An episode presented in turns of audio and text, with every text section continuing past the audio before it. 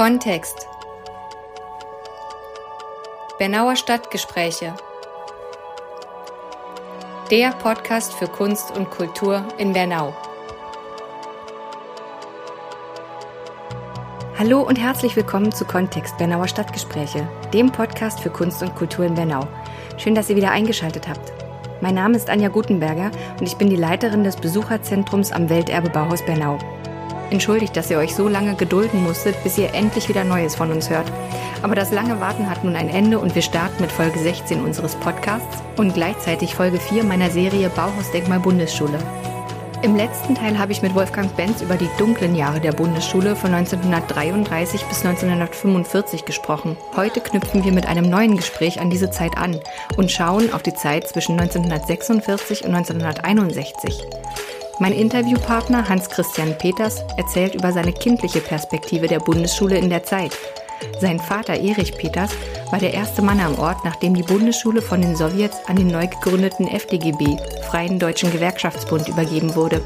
Er warf einen ersten Blick ins Gebäude und stellte fest, in welchem Zustand sich das Gebäude befand und was zu tun sei, um es wieder als Bundesschule in Betrieb nehmen zu können.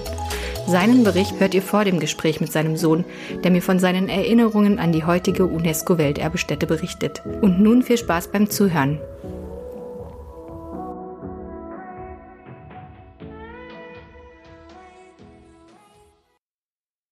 Bericht des Kollegen Erich Peters zur Situation an der Bundesschule in Bernau an den Vorstand des FDGB vom 6. Juni 1946. Am 31.05.46 wurde mir von dem Kollegen Fugger telefonisch mitgeteilt, dass die Schule in Bernau von der russischen Wehrmacht geräumt sei. Weiter wäre veranlasst, dass sofort ein Polizeiposten die Schule besetzt und zehn Arbeitskräfte am nächsten Tag mit den Reinigungsarbeiten beginnen. Ich sollte sofort mit entsprechenden Vollmachten nach Bernau fahren und alles weitere veranlassen, damit die Schule in kürzester Zeit in Betrieb genommen werden kann. Am 1.6.46 fuhr ich nach Bernau. Durch gegebene Umstände war es mir erst möglich, am Spätnachmittag dort zu sein. Nach einigen vergeblichen Versuchen gelang es mir, den Kollegen Sasse vom FDGB in seiner Privatwohnung anzutreffen. Vom Kollegen Sasse erfuhr ich, dass noch nichts unternommen sei. Vom Kollegen Fugger sei ihnen erklärt worden, ich würde am Montag, dem 3.6. kommen und alles Nötige veranlassen. Meine Frage, ob ein Polizeiposten in der Schule sei, wurde von ihm mehrmals bejaht. Da auf der Kommandantur und den anderen Dienststellen nichts mehr zu erreichen war, verabredete ich mit Kollege Sasse, dass er bis Montag früh 8 Uhr den Kollegen Hinze von der Bauhütte und einige geeignete Handwerker bestellen sollte, um mit denen die auszuführenden Arbeiten an Ort und Stelle zu besichtigen. Am Montag früh besichtigten wir die Schule und hatten hinterher eine kurze Besprechung. Es wurde festgelegt, wie die Arbeit vonstatten gehen sollte. Jeder Handwerker sollte in kürzester Frist seinen Bedarf an Arbeitskräften und Material melden. Alle auftretenden Schwierigkeiten sollten mir sofort gemeldet werden, damit ich bei den örtlichen Dienststellen oder über die SMA und so weiter Abhilfe schaffen kann. Als erstes wurde vereinbart, dass sofort 20 bis 30 Arbeitskräfte für Reinigung der Schule und zur Bergung des noch vorhandenen Inventars sofort eingesetzt werden. Die anderen Handwerker, Maler, Maurer, Tischler, Elektriker beginnen sofort in den gereinigten Räumen mit den Arbeiten. Der Leiter des Arbeitsamtes erklärte sich nach längeren Verhandlungen bereit, einige Arbeitskräfte aus anderen Betrieben abzuziehen und uns zur Verfügung zu stellen. Verhandlungen mit dem Bürgermeister ergaben, dass er uns mit allen ihm zur Verfügung stehenden Mitteln unterstützen will. Ich machte ihn darauf aufmerksam, dass das Arbeitsamt bei der Beschaffung von Arbeitskräften einige Schwierigkeiten machte. Vom Bürgermeister wurde daraufhin eine Anweisung an den Arbeitsamtsleiter erlassen, alle von uns für die Schule angeforderten Arbeitskräfte sofort freizumachen und ihm entsprechende Rückmeldung zu machen. Eine Rücksprache mit dem Landrat ergab dasselbe Ergebnis. Er freute sich, dass die Schule uns wieder zur Verfügung gestellt sei und wäre bereit, uns weitgehend zu helfen, die Schule bald in Ordnung zu bringen. Auf meine Frage, wo denn der versprochene Polizeiposten sei, sagte er, dass ihm hiervon nichts bekannt sei. Er gab den Befehl an die Kreispolizei, sofort einen starken Posten Tag und Nacht für die Schule bereitzustellen, mit sofortiger Rückmeldung, dass der Befehl ausgeführt ist. Später stellte sich heraus, dass am 31.05. um 18 Uhr ein Posten von der Ortspolizei gestellt wurde. Dieser Posten wurde aber sofort von einigen in der Schule noch anwesenden Russen sofort wieder nach Hause geschickt. Leider wurde von der Ortspolizei keine Stelle von diesem Vorfall unterrichtet und die Kollegen vom FDGB Bernau waren daher im Glauben, dass die Schule unter Bewachung stehe. Als wir am Montag, dem 3.6. früh in die Schule kamen, waren immer noch circa zehn Russen in der Schule. Ich machte sie darauf aufmerksam, dass die Schule vom Kommandanten für die Gewerkschaften freigegeben ist und sie die Schule räumen müssten. Von einem Feldwebel wurde mir dann erklärt, dass sie sich am 4.6. in Potsdam zu melden hätten und nur noch eine Nacht dablieben. Sie verließen auch die Schule am nächsten Morgen. Am 4.6. begann dann eine Kolonne von 15 Mann mit der Reinigung der Schule. Vom Elektriker wurde für den Wachraum provisorisch das Licht in Ordnung gebracht. Plötzlich fuhr eine größere Einheit vor die Schule und nahm diese in Beschlag. Als sie aufmerksam darauf gemacht wurden, die Schule wäre jetzt Eigentum der Gewerkschaften, verlangten sie ein Dokument, das nicht vorhanden war. Ich versuchte dann den Kommandanten Oberstleutnant Mischin zu sprechen oder seinen Vertreter. Von 11 bis abends 18 Uhr war angeblich kein zuständiger Offizier in der Kommandantur. Ähnlich war es am nächsten Tag. Zu Mittag kam dann ein Oberwachtmeister der Kreispolizei und meldete, dass auch der zweite Polizeiposten von den Russen nach Hause geschickt wurde, deren Zahl jetzt ca. 400 bis 500 Mann in der Schule beträgt. Auf der Kommandantur wurde ihm nach dieser Meldung gesagt, er sollte wieder einen neuen Posten hinschicken. Auch die Arbeiter und Handwerker, die am 5.6. noch versuchten, in die Schule zu kommen, wurden nach Hause geschickt. Einige Handwerker büßten dort noch ihr schon mitgenommenes Werkzeug ein. Da die Belegung der einzelnen Quartiere ziemlich planmäßig vonstatten ging, nehme ich an, dass das Quartieramt von der Freigabe der Schule nicht unterrichtet war und somit die Schule für die neu ankommende Truppe mit freigegeben hat. Da es jetzt schon das zweite Mal ist, dass uns die Schule zur Verfügung gestellt wurde, bitte ich den Vorstand darauf zu drängen, dass in Zukunft bei Übergabe dafür gesorgt wird, dass die Schule restlos von Truppen gesäubert ist. Dem Polizeiposten oder der von uns zu stellenden Bewachung ist ein amtliches Dokument zur zuständigen Kommandantur auszuhändigen, aus dem hervorgeht, dass die Schule nicht mehr von russischen Einheiten betreten werden darf. Es ist weiterhin erforderlich, dass ich von Major Kogan mit dem zuständigen Offizier persönlich bekannt gemacht werde und nicht, wie es jetzt der Fall ist, dass sich keiner für zuständig erklärt oder nichts versteht oder verstehen will und mir die Tür vor der Nase zumachen und die Angelegenheit als erledigt betrachtet. Peters Hallo zu Kontext Bernauer Stadtgespräche, dem Podcast für Kunst und Kultur in Bernau. Ich freue mich heute hier im Lehrerhaus, im Archivraum, weil der nämlich der akustisch günstigste ist, Jan Hans-Christian Peters zu begrüßen. Hans-Christian Peters hat als Kind hier an der Bundesschule gelebt und zwar äh, in den späten 40er Jahren und 50er Jahren. Herr Peters, vielleicht erzählen Sie kurz was zu Ihrem Background. Wo kommen Sie her? Was machen Sie heute? Ja, heute bin ich natürlich Rentner schon sehr lange. Äh, ja, wir sind damals 1947 hierher gezogen nach Bernau. mein Vater Erich Peters äh, hat ja praktisch hier die ersten Spatenstiche, wenn man so will, äh, nach dem Krieg äh, durchgeführt. Und äh, ja, und seitdem, ich war damals vier Jahre alt, knapp vier Jahre alt, und seitdem haben wir hier auch gewohnt und ich habe praktisch meine ganze Kindheit hier im, auf dem Gelände der Bundesschule, später dann Hochschule der Gewerkschaften verbracht. Können Sie sich noch ähm, an die Bundesschule erinnern, bevor sie ähm, erweitert wurde, bevor sie ja auch großenteils umgebaut wurde, wie das aussah? Ja, natürlich. Das ist also, also die drei Schornsteine, die waren ja praktisch das Markenzeichen hier und äh, die hatte ich ja im Prinzip jeden Tag vor Augen. Ja, wir haben hier oben gewohnt im praktisch hier im Nebenhaus. Also in einem der Lehrerhäuser sozusagen, ne? Ja. Mhm.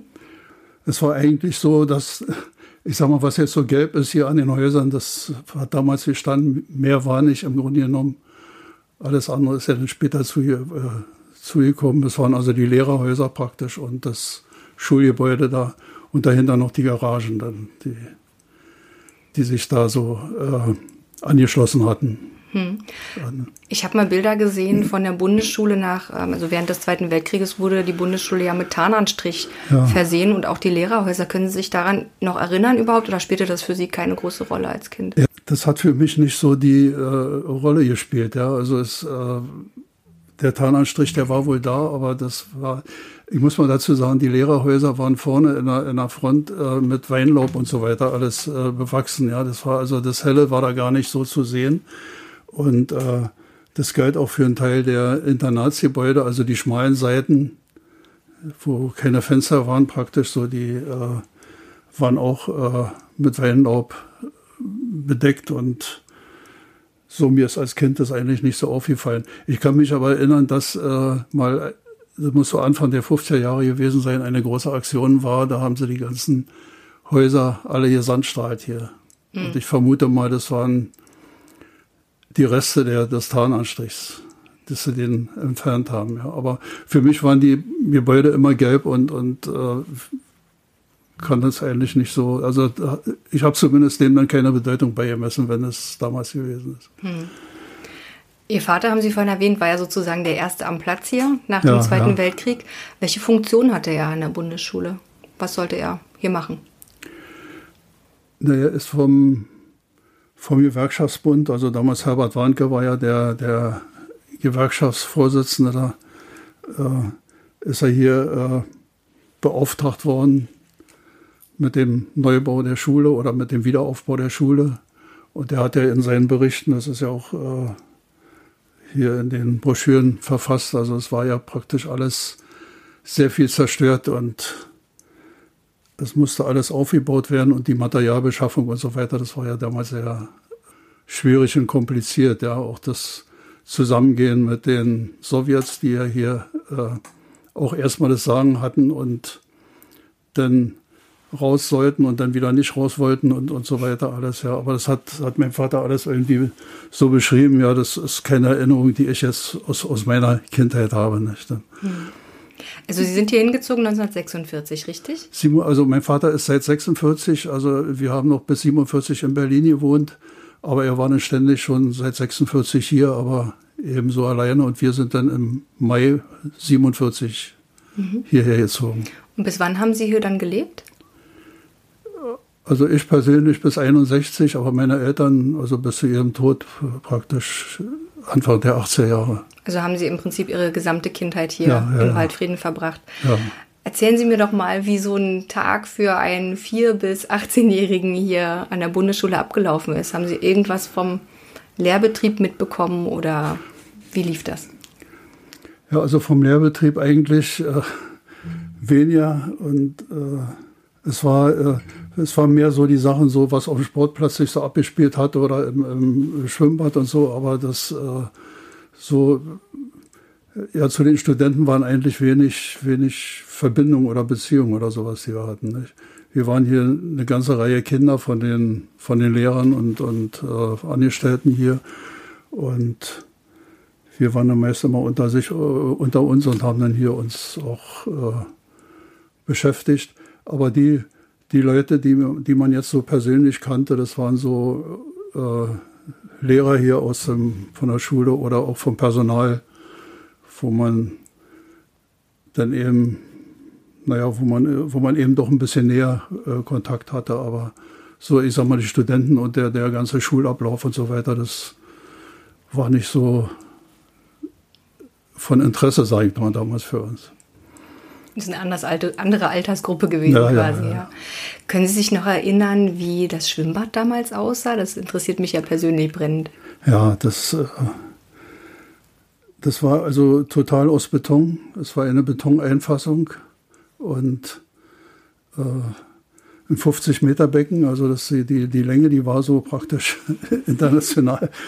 Aber äh, es war so ausgebuchtet. Auf einer Seite war dann ein, ein Sprungturm und da war das Becken auch dann Schwimmbad ein bisschen tiefer, dass man da äh, praktisch gefahrlos reinspringen konnte. Und auf der anderen Seite war so ein Nichtschwimmerbereich, wo es ein bisschen flacher war. Das Problem war nur, äh, dadurch, dass äh, das alles so Beton war und da hat sich schnell irgendwie äh, Wasserpflanzen, äh, Wasserpflanzen und so weiter festgesetzt.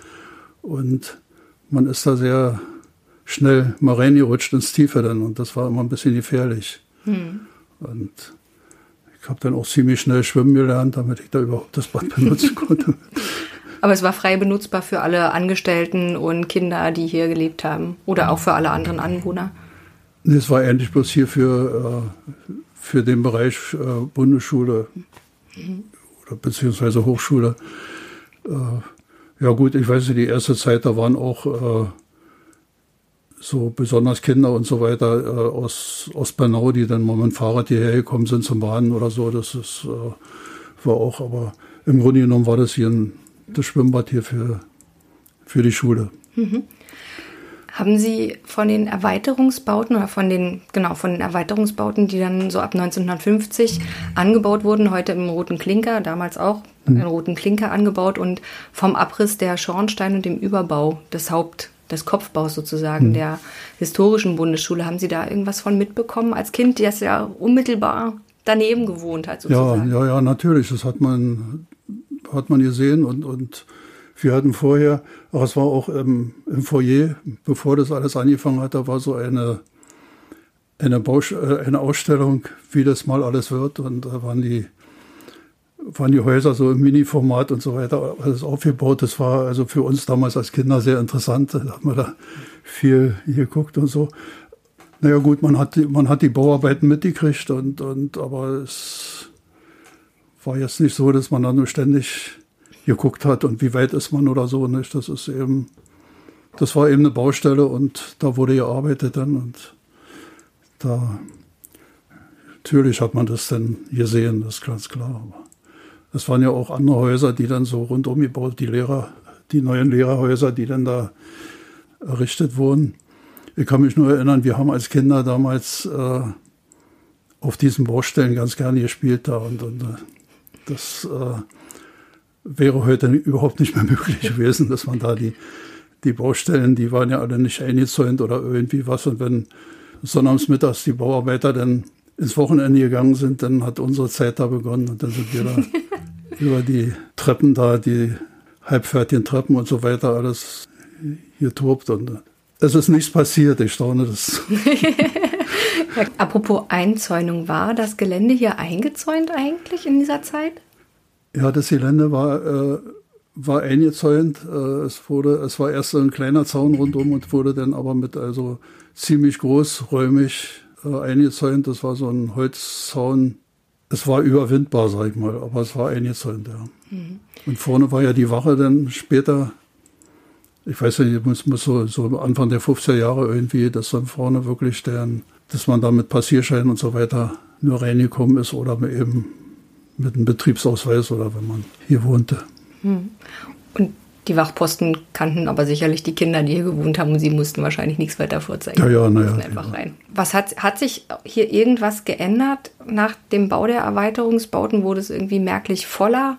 Auf einmal. Also weil ich kenne es natürlich immer nur aus den, aus den Aufzeichnungen, dass dann die Studentenzahlen, die Studierendenzahlen angestiegen sind ganz stark und dass eigentlich nach Abschluss der, des Baus der Erweiterungsbauten und der neuen Lehrerhäuser eigentlich der Wohnraum schon wieder viel zu knapp war und man musste schon wieder neue Internatshäuser, neue Lehrerhäuser planen.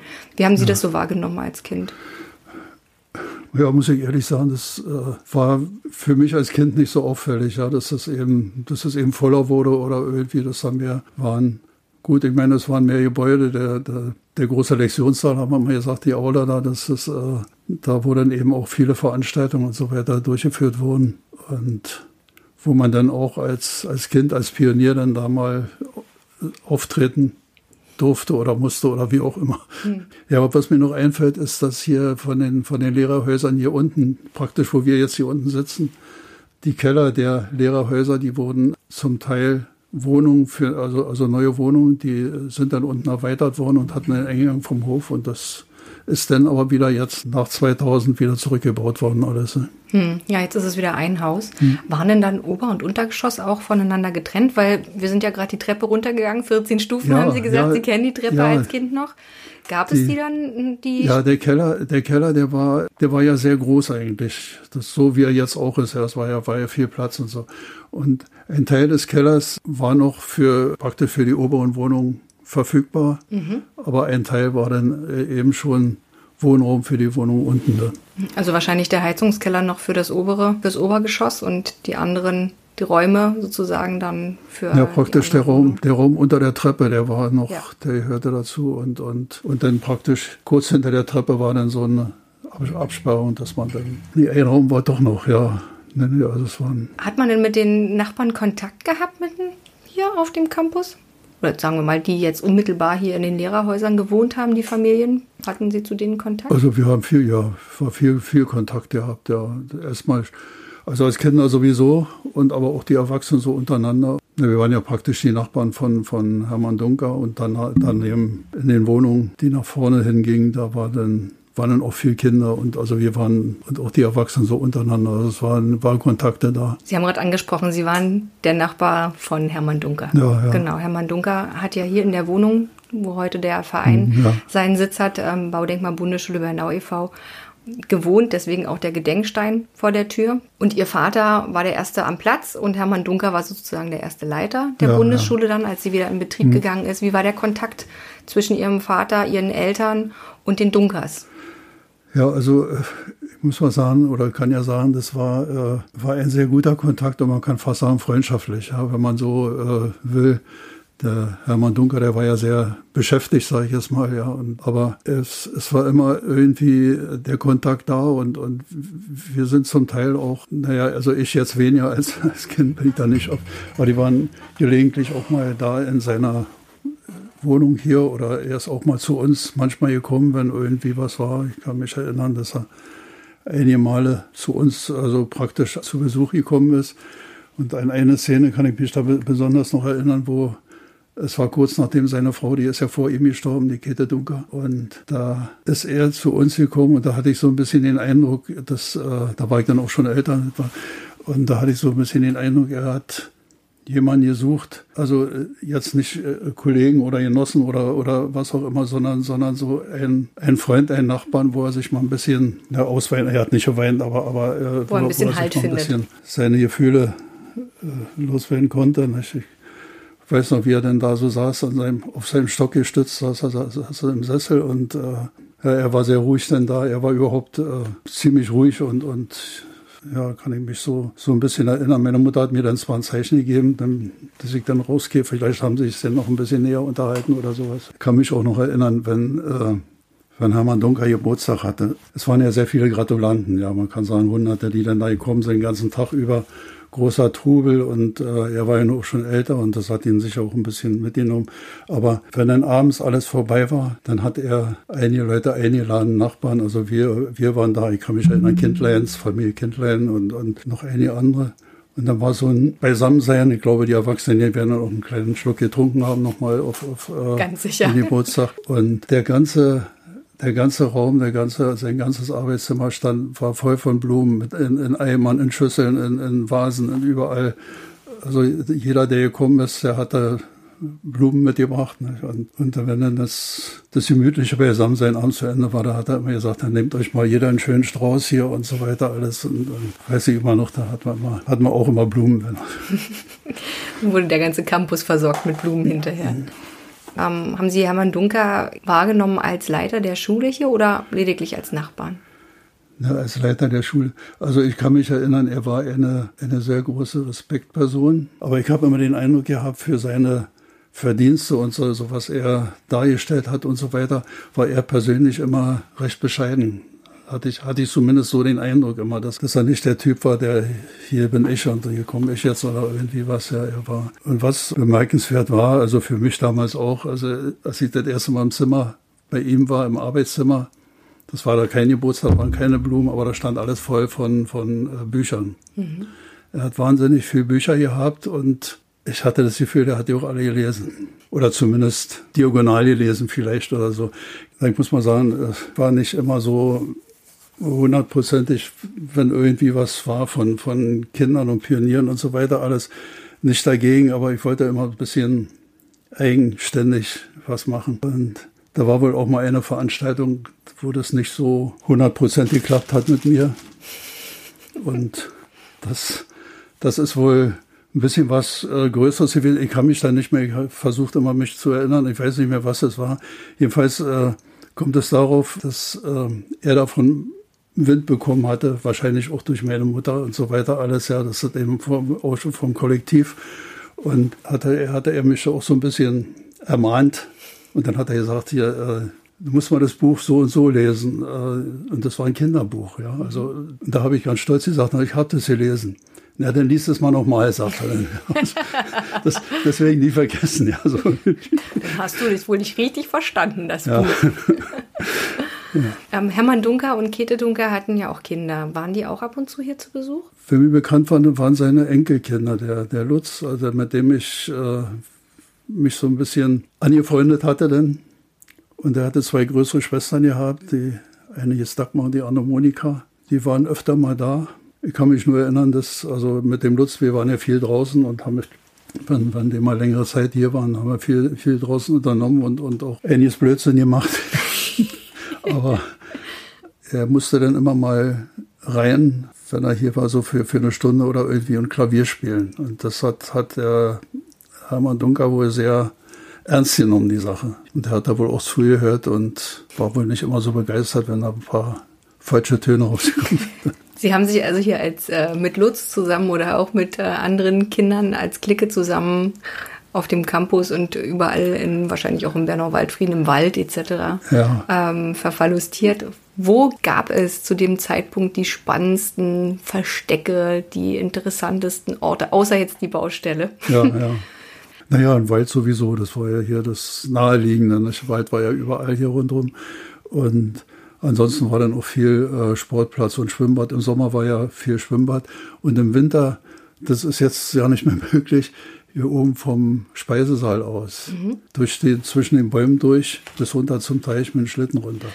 Das war Tradition. Also ich kann mich erinnern, die Winter damals, die waren ja nur noch anders. Also wir haben sehr viel Schnee gehabt und, und der Teich, der war auch äh, vereist.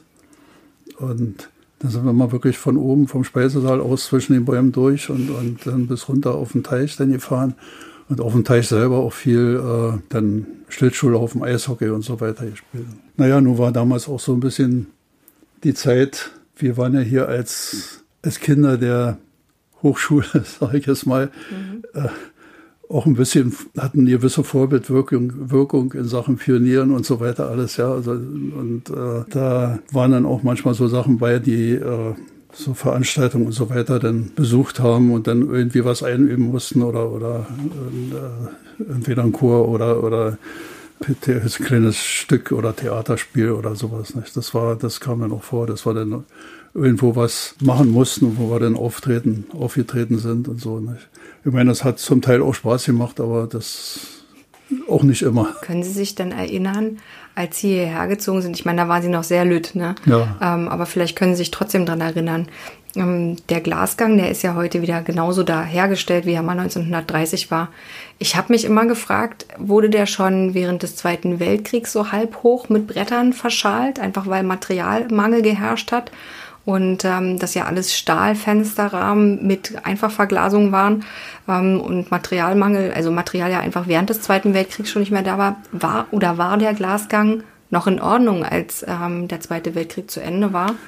Also bewusst, bewusst sage ich jetzt mal, kenne ich den nur mit, äh, mit einer halben äh, Verschalung. Verschalung ich kann mir auch nicht vorstellen, dass da noch viel übrig war. Ja, nachdem es waren ja hier äh, die die SA war ja hier, ne? Die hatte hier und und äh, dann waren ja anschließend die die Sowjets hier und dann waren ja auch viele hier, die äh, nach dem Krieg dann hier so geplündert haben, sag ich mal, alles, was noch so nicht und nicht, nicht nur Nagelfest war. Und dann kann ich mir nicht vorstellen, dass der Glas da heil geblieben ist. Nicht? Also mhm. das, das wäre wirklich ein Wunder. Deshalb, also ich habe jetzt zwar nicht, vielleicht waren noch einige Abschnitte davon oder so nicht, aber bewusst kenne ich den eigentlich nur, dass der untere Teil da verschalt war. Dann. Mhm.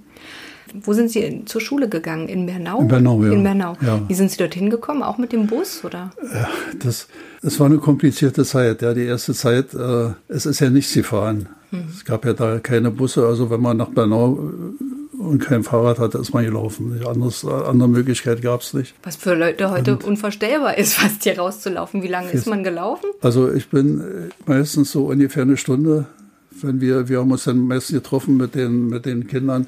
Hier waren ja sonst äh, die, die Kinder, die hier in der Hochschule waren, hier in der Bundesschule, die sind ja erst später zugezogen. Ja? Mhm. Aber in der ersten Klasse, ich bin 49 zur Schule gekommen, da war hier äh, im Prinzip hier kein Schulkind. Mhm. Und da bin ich dann mit den Kindern aus dem Waldfrieden, wir sind dann also zusammen, manchmal bin ich dann auch alleine, weil ich ja hier immer noch einen etwas, etwas weiteren Weg hatte, dann auch alleine gelaufen. Also es war meist immer eine Stunde Weg. Und wir hatten dann oft mal bloß eine Stunde Unterricht in der ersten Klasse und dann wieder eine Stunde zurück. Aber dann war man auch fertig, oder? Ja. ja, später ist dann ein Bus, dann ein Schulbus zur Verfügung gestellt. Also der ist dann morgens zumindest, ist man dann immer hingekommen mhm. Zur Schule. Und der fuhr vorne an der Wandlitzer Chaussee das wahrscheinlich ab, wie heute ja. auch wieder. Und später hat er dann die Bundesschule bzw. Hochschule eigene Fahrzeuge gehabt und dann ging das. Ja, und da war damals, als, äh, als ich so in der ersten Klasse, in der ersten Zeit noch war, da war hier, das war hier ein Lieferwagen, der dann immer in Bernau Sachen geholt hat hier und äh, ich war ja nur als als Kind praktisch so äh, bekannt und äh, irgendwie auch beliebt bei den bei dem Personal nicht. Und die haben öfter mal ihre Fahrten dann ein, wann hast du morgen Schule? Und dann, und dann haben die ihre Fahrten öfter mal so eingerichtet, dass ich wenigstens eine Fahrt mal nicht laufen musste. Nicht laufen musste, eine Strecke. Das ist ja gut, da hatten Sie einen großen Vorteil, hier das einzige Kind zu sein naja, für einige ja. Zeit. Ne? Gab es denn hier auf dem Campus Versorgung? Also ich kann mich erinnern, in den 80er Jahren war hier ja alles. Es gab einen Konsum, es gab einen Zahnarzt, eine Krankenstation, es gab Kindergarten, Kinderkrippe, es gab Wäscherei, Druckerei etc. pp. Aber das gab es ja wahrscheinlich in den späten 40er Jahren, Anfang der 50er Jahre noch nicht, oder? Nein, zu der Zeit noch nicht. Nee, das ist alles erst mit dem, äh, mit dem Umbau und so einem Neubau und hier alles entstanden. Das ist ja das alles unten, wie Sie schon sagten, die Wäscherei und das alles dann äh, entstanden. Nee, das war eigentlich, was man, was man brauchte, hat man aus der Stadt geholt, beziehungsweise ist ja, ist ja hier gut, ich habe ich habe früh äh, öfter mal meinen Teller Milchsuppe gekriegt, dann von, hat dann meine Mutter von drüben hier von der Küche dann geholt und so. Aber so diese normale Versorgung, da war hier gar nicht, so musste man. Aber das war ja dann, naja, wann war das so? Anfang der 50er Jahre, als es dann alles so entstanden ist. Und dann ist auch ein kleiner Konsum hier mhm. entstanden. Und zwar war der, war der auf der anderen Seite von unserer Wohnung praktisch und dem Ah, also in den Lehrerhäusern quasi. Ja, in, in den, den Lehrerhäusern, ja. Ah, okay. Also da, wo heute wieder Leute wohnen, ja, sozusagen ja, in diesem etwas längeren, langgestreckten mhm, Riegel. Das war so ein, ich sag mal so mehr so ein Tante-Emma-Laden damals nicht. Also, aber man hat dann eben Brot und Butter und Wurst, also so, was man so braucht, Waschmittel und also die, die ganz normalen Sachen, also nichts Ausgefallenes, aber was für den täglichen Bedarf war schon und ähm, das hat dann auch gereicht, um hier den Betrieb am Laufen zu halten. Die Bundesschule oder wurde die Bundesschule beliefert von, von Versorgern, um Lebensmittel richtig für den Schulbetrieb zu haben, also um wirklich die naja, Küche das am Laufen ist natürlich dann äh, zentral gemacht worden ich sage ja, der Lieferwagen, also wir waren ständig in Bernau. Ich bin dann mal, manchmal, wenn es mal irgendwelche Sachen zu besorgen waren, äh, so technische Geräte oder sowas, dann ist äh, mein Vater dann auch manchmal dann irgendwo mit, konnte ich manchmal mitfahren, denn ich bin ja gerne mal so Auto mal ein bisschen mitgefahren, nach, nach Berlin mal reingefahren und so. Gab es denn hier am Campus auch äh, größere Feste, an die Sie sich erinnern können noch, wo Sie vielleicht dran teilgenommen haben? Also ich muss mal sagen, die erste Zeit, das, äh, das war ja die Zeit, wo es noch kein Fernsehen und und, so weiter gab. Es wurde sehr viel gesungen. Mhm. Und man hat, äh, ich weiß noch nicht, ob das immer aus bestimmten Anlässen waren oder ob man sich so spontan, dass man äh, so in größeren Gruppen so Personal und, und Lehrer und so weiter so im Speisesaal dann gesessen hat. Und da hat man wirklich so Lieder gesungen und so weiter, alles so ein Volkslieder praktisch und und, und da waren dann immer alle dabei oder?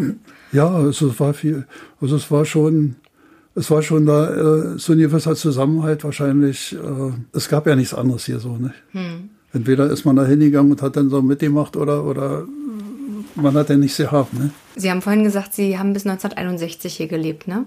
Ja ähm, dann haben Sie ja auch noch bewusst oder nicht bewusst mitbekommen, wie äh, der Ausländerstudiengang hier eingerichtet wurde 1959, 60. Hat sich da für Sie irgendwas oder hat sich da irgendwas verändert, was Sie wahrgenommen haben aus Ihrer Perspektive oder? Ja, also haben wir sehr viel, also Kontakte zu den Ausländern. Wir haben sehr viel, also es waren ja auch viele junge Leute und wir waren ja dann auch schon zu dem Zeitpunkt ein bisschen älter und, und haben uns dann da so ein bisschen zusammen. Ich habe äh, muss man sagen, ich habe Sport gemacht, hier Leichtathletik. Mhm. Und äh, da war ein, ein, ein Marokkaner, der Abdu, der war auch, also der war noch, noch eine Stufe besser und so weiter alles. Ja, und wir haben dann viel, viel Sport so zusammen gemacht und, und es gab auch äh, ziemliche Probleme, sag ich jetzt mal, ja. Aber die sind so ein, ich sag mal so, die sind damals so ein bisschen an mir vorbeigerauscht, ja. Das habe ich nicht so, das habe ich dann nicht so mitgekriegt, ja. Das oder. Welche Probleme meinen Sie?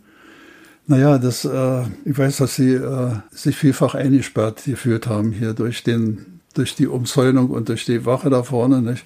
Mhm. Und da waren verschiedene Stellen so im, so im Zaun, wo man dann so durch und rüber gehen konnte, ja. Und es gab wohl auch Probleme mit den, naja, man war nicht darauf vorbereitet so richtig hier, ja. Das äh, irgendwie, dass da eine andere, dass da eine andere Mentalität ist und so weiter alles nicht. Aber das sind alles Sachen, die man erst so oder die ich dann erst so später irgendwie so ein bisschen erfahren habe, die mir jetzt nicht so persönlich jetzt bewusst geworden sind.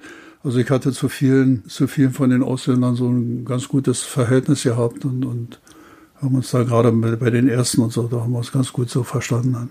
Mhm. Für wie lange Aber, waren die mal hier, wissen Sie das? Das waren ja mehrere Lehrgänge. Mhm. Ich ging wohl bis, bis äh, denke so bis Mitte in die 60er Jahre rein. Mhm. mhm. Kann ich jetzt nicht so genau sagen, aber damals, das war ja damals, als wir, das war der erste Lehrgang noch. Nicht? Und mhm. das war alles, da war nun alles neu und alles, und wir haben uns da, waren auch so die, die Schwarzen, wir haben ja immer einen Neger gesagt und so, das war ja damals der übliche der übliche Ausdruck. Also das war dann auch so. Und dann hatten, hatten die mal irgendwie welche gesagt, dass sie, dass sie nicht Neger genannt werden wollen. Hm. Und das war zum ersten Mal, dass man, dass man äh, mitgekriegt hat, ja, das Neger ist ein Schimpfwort oder so praktisch. Ja, das, das war bis zu dem Zeitpunkt ja gang und gäbe. Man hat, wer im Schwarzen war, Neger. Nicht? Und das, das äh, deshalb ist jetzt auch viel, viele Ältere, die immer noch sagen, ohne, ohne das böse zu meinen oder sowas. Ne?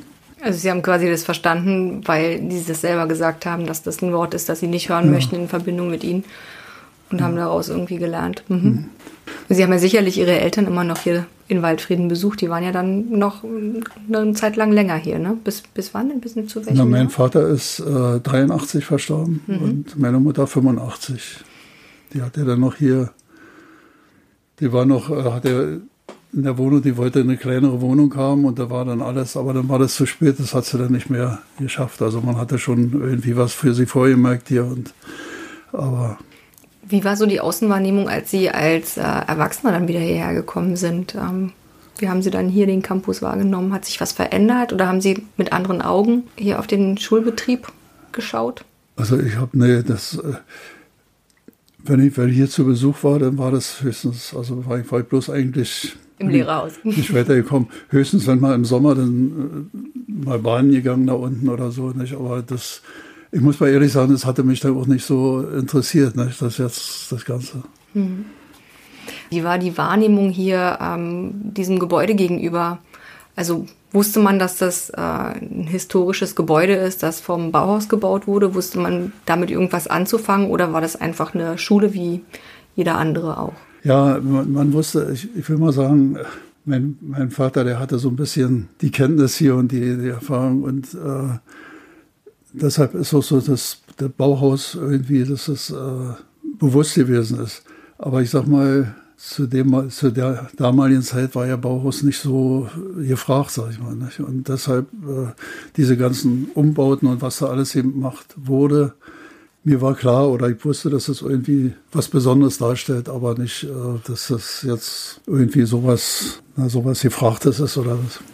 Woher, wissen Sie, woher das Ihr Vater wusste? Ich weiß nur, dass er, äh, dass er für den Erhalt irgendwie äh, gewesen ist. Das eine Mal, da ist irgendwie da ein, äh, so ein Fußboden irgendwie rausgerissen worden. Irgendwo, ich weiß das jetzt auch nicht mehr so im Einzelnen, wo er gesagt hat, nee, das ist schade, dass man das jetzt äh, auch noch zerstört oder irgendwie so, so einen Ausdruck hat er da gemacht. Hm. Aber dass man jetzt so dran gehangen hat, und, und kann ich nicht sagen. Ich weiß noch nicht, wenn da irgendwie eine Anweisung gekommen wäre, das alles abzureißen, ob man da ob man da protestiert hätte oder irgendwas, das kann ich jetzt nicht sagen. Das ist die große Frage und es war vielleicht das große Glück, dass das nicht gekommen ja, ist, ja, ne? sondern dass man gesagt hat, man erweitert es und baut mhm. es um und passt es irgendwie ja. dem Zeitgeist an und den Bedürfnissen mhm. der Zeit an. Ne? Als Kind hat man natürlich nicht diese reflektierte äh, Aufnahme und auch nicht diesen reflektierten Blick auf Architektur, das ist ganz klar, aber irgendwie ist es doch wunderschön, als Erwachsener diesen Rückblick aufzuhaben auf so einen Ort.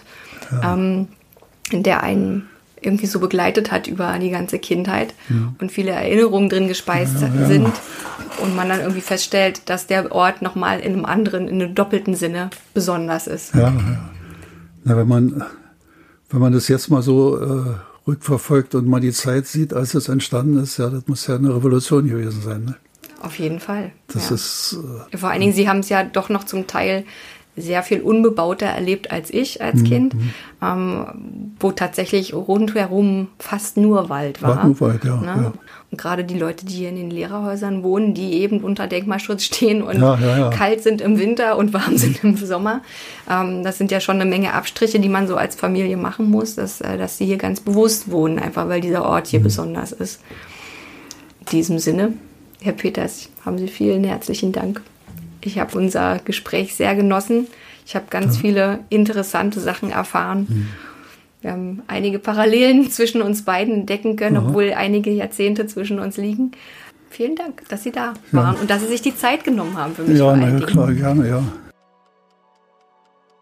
Das war sie, die 16. Folge von Kontext Bernauer Stadtgespräche, dem Podcast für Kunst und Kultur in Bernau. Habt vielen Dank fürs Zuhören. Ich hoffe, mein Gespräch mit Hans-Christian Peters und der Bericht seines Vaters Erich Peters haben euch einen Einblick geben können in die Zeit an der Bundesschule nach dem Zweiten Weltkrieg. Wie immer stellen wir euch die Links zur Folge auf unsere Podcast-Website auf www.best-bernau.de slash podcast.html. Vergesst nicht, uns zu abonnieren, wo auch immer ihr uns jetzt gerade hört. Und empfehlt uns weiter, wenn euch gefällt, was ihr gehört habt. Wir sind für euch auch auf Facebook und Instagram als Bauhaus Denkmal Bernau unterwegs. Bis zum nächsten Mal. Bleibt gesund und bleibt neugierig.